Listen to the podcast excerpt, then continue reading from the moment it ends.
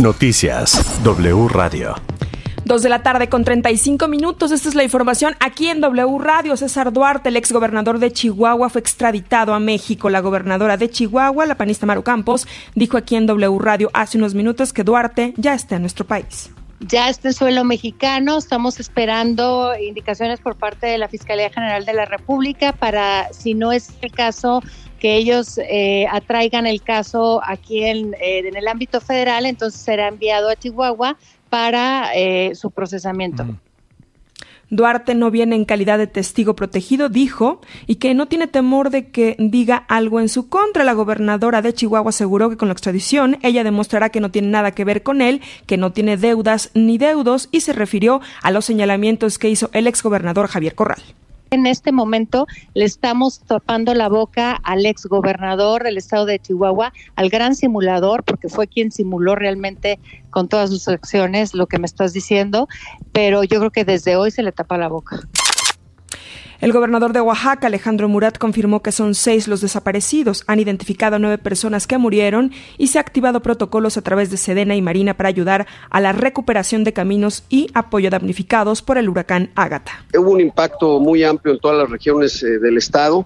Yo me encuentro en este momento aquí en eh, Huatul con Copalita, se encuentra conmigo aquí el presidente municipal, pero el, el, el, la el restablecimiento de los servicios públicos, déjame decirte que ya de un, de un universo de 80 mil eh, afectados en la luz, ya se tienen alrededor de 25 mil 500 en el corte de la mañana.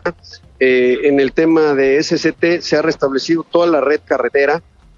En la zona de la red estatal eh, se tiene conectividad con todas las regiones que te acabo de comentar, pero a medida que vamos entrando hacia ciertas zonas, pues nos topamos con deslaves y cortes importantes, como es en el caso de Pluma Hidalgo, como es en el caso de ciertos municipios de los Osolotepex o de Xanica.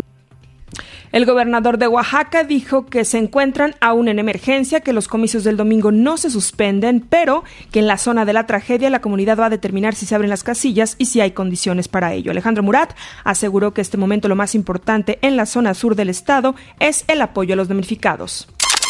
El gobierno de la Ciudad de México asegura que la mesa de negociaciones está abierta para llegar a un acuerdo con los transportistas. Señalan que el gobierno ha cumplido y que los transportistas están precisamente incumpliendo con los acuerdos previos. Dice que el aumento que quieren es insostenible. En W Radio, Nicolás Vázquez, vocero de la Fuerza Amplia de Transportistas de la ciudad, dijo que buscan un aumento de tres pesos y lograr un costo total de 10 pesos, que el gobierno les prometió apoyo y que no han cumplido. Además, respondió a la jefa de gobierno Claudia Sheinbaum sobre los apoyos y cuidados que dice no tienen. ¿Se ha dado 400 mil, hasta 400 mil pesos en algunos casos? Sí, a los que se han ido por esta transformación yéndose a empresas, pero tienen obviamente una situación de presupuesto limitado.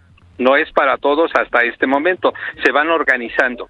Pero basta con esto, no, no basta con esto. Tenemos corredores hoy de transporte público que haciendo un esfuerzo con dinero propio y algunos con un apoyo de ese momento de 100 mil pesos están funcionando, pero que se han ido a la quiebra. Se trata de organizar, venimos haciendo un trabajo por organizar, pero nos habla de cámaras, cámaras para tener seguridad.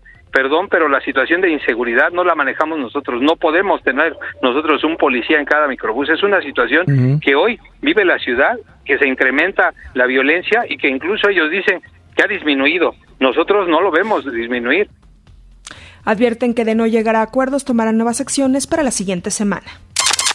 En Así las cosas con Loret, el doctor Alejandro Madrigal, quien será condecorado por la reina Isabel con el reconocimiento de oficial de la Orden del Imperio Británico por su trabajo en la investigación de la hematología, trasplante de células madre y cáncer, se refirió a la experiencia que esto representa para él es una distinción que se le pone la palabra OBI, que es una distinción pues que menciona o selecciona gente que ha contribuido a la ciencia, a las artes, a, diferentes terrenos. ¿Se le dicen eh, officer o le dicen sir o le dicen lord o algo así? Sí, es officer. Me siento muy orgulloso de ello, de representar a México en, esta, en este papel. En agosto será la investidura.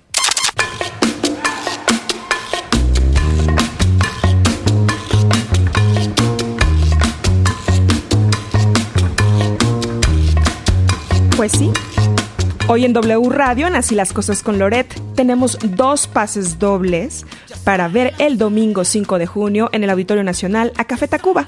Un segundo, un concierto acústico, Café Tacuba, domingo 5 de junio a las 8 de la noche.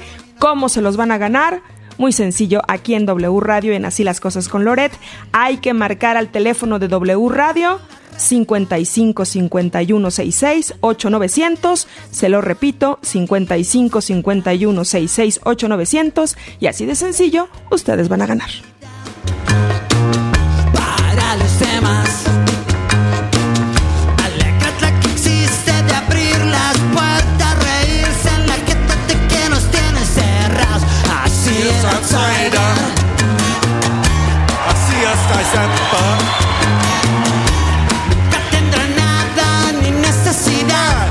Hasta aquí la información, Carlos. Se tiene a sí mismo. Por eso mi Toda la información en wradio.com.mx.